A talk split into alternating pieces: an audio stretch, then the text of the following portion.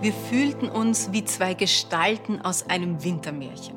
Es hatte schon seit den frühen Morgenstunden ununterbrochen geschneit und weil Sonntag war, hatten mein damaliger Freund und ich beschlossen, einen idyllischen Ort aufzusuchen, einen kleinen See im Herzen Österreichs. Im Frühling waren wir dort schon einmal spazieren gegangen, hatten am Ufer auf einer Bank gesessen unter den ersten grünen Zweigen und auf die glitzernden Wellen geschaut. Jetzt lag die Zufahrtsstraße unter einer dicken Schneedecke. Der Pfad um das zugefrorene Wasser bestand aus tiefen Fußstapfen. Streckenweise mussten wir hintereinander laufen, um vorbei voranzukommen.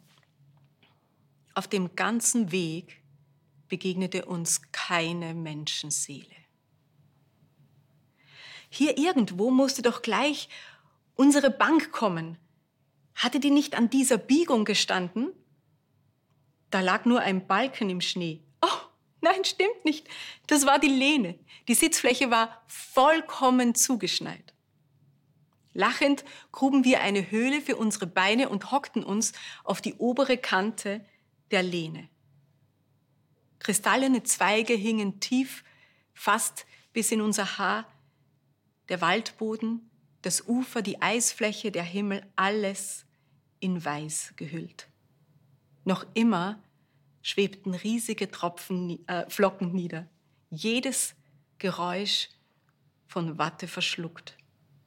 Wir waren die einzigen zwei Menschen auf der Welt. Friedlich saßen wir im tanzenden Zauber wie im Innern einer Schneekugel. Kannst du dich erinnern, dass ich sagte, du kriegst noch ein letztes Geschenk? fragte mein Freund in die Stille. Richtig, richtig. Ich hatte zwei Tage zuvor meinen 30. Geburtstag gefeiert. Und er hatte mir doch tatsächlich 30 Geschenke gemacht. 30 bunte Päckchen, große und kleine, ein eindrucksvoller Haufen. Mir, mir fielen fast die Augen aus dem Kopf. Und da war auch alles drin, von ganz persönlich zusammengestellten CDs und Erinnerungsstücken bis zu praktischen Büroartikeln, Pflegeprodukten, Kleinigkeiten für die Küche, edle Süßigkeiten. Und nachdem ich alles, alles, alles ausgepackt hat und gezählt hatte, landete ich bei 29. Stimmt, 29, hatte mein Freund erklärt. Das 30. das kommt noch, das kriegst du am Sonntag. Und nun räusperte er sich und sagte, ich weiß gar nicht mehr, was er alles sagte, aber seinen letzten Satz werde ich nie vergessen. Darum schenke ich dir, wenn du es möchtest, heute den Rest meines Lebens. Die Zeit stand still. Um uns regte sich nichts. In mir hatte jemand die Schneekugel auf den Kopf gestellt.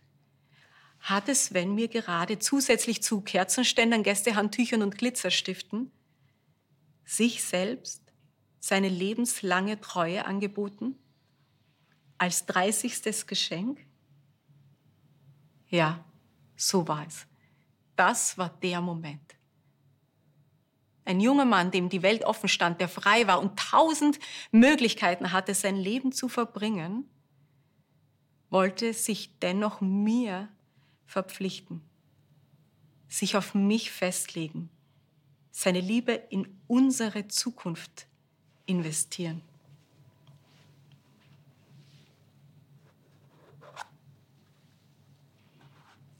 Ich wusste meine Antwort schon ein paar Monate lang und Sven wusste wohl, dass ich sie wusste und sein Geschenk annehmen würde.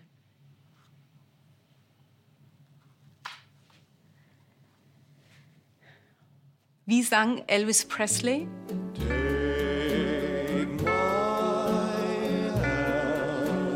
Take my hand. Take my whole life too. Es gibt doch kaum eine romantischere Geste auf der Welt, als sein Glück in die Hände eines anderen Menschen zu legen. Und gleichzeitig kaum ein größeres Risiko. Denn das Leben ist kein Wintermärchen, das war uns Gott sei Dank auch mitten in unserer weißen Idylle bewusst. Allein dieser Sonntag hatte nicht so wundersam begonnen, wie er sich jetzt gerade anfühlte. Noch auf der Hinfahrt hatten Sven und ich heftigst diskutiert, ob, bei dieser, ob es bei dieser Verkehrslage überhaupt vernünftig war, so eine weite Strecke zu fahren. Auch andere Kleinigkeiten hatten auf unsere Stimmung gedrückt. Wir kannten einander ziemlich gut. Schon allein deshalb ahnten wir, dass sich die kommenden Jahre nicht wie Watte anfühlen würden. Wir sind seit diesem Tag durch unzählige Auseinandersetzungen gegangen, durch die Eltern mit Kleinkindern Krise. Wir leben mit unlösbaren Konflikten.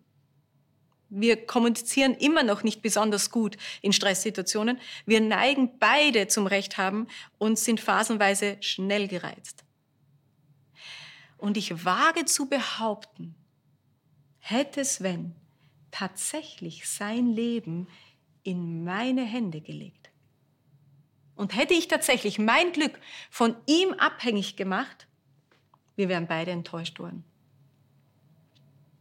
Take my whole life, nimm mein ganzes Leben. Es klingt so romantisch.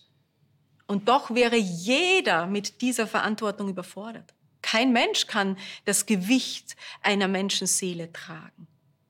Niemand von uns kann die Quelle sein, aus der ein anderer ein Leben lang zehrt.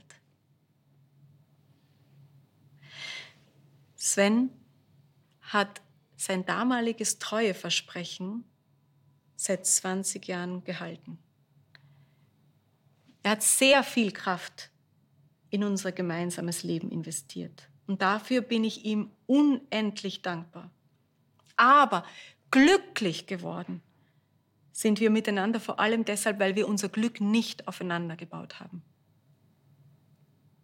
Im Grunde gibt es nur eine Person, der man risikofrei das eigene Leben in die Hände legen kann der man sich überlassen kann, voll und ganz, von der man sein Glück abhängig machen kann, ohne sie zu überfordern und ohne enttäuscht zu werden. Und das ist Gott. Seinen Heiratsantrag an uns hat er hier in der Bibel schriftlich festgehalten. Ich will mich mit dir verloben für alle Zeiten. Mein Brautgeschenk für dich sind meine Hilfe, mein Schutz, meine Liebe, mein Erbarmen und meine unwandelbare Treue. Es klingt nicht weniger romantisch, nicht weniger absolut, nur dass Gott das Gewicht dieser großen Worte absolut tragen kann. Shabbat Shalom.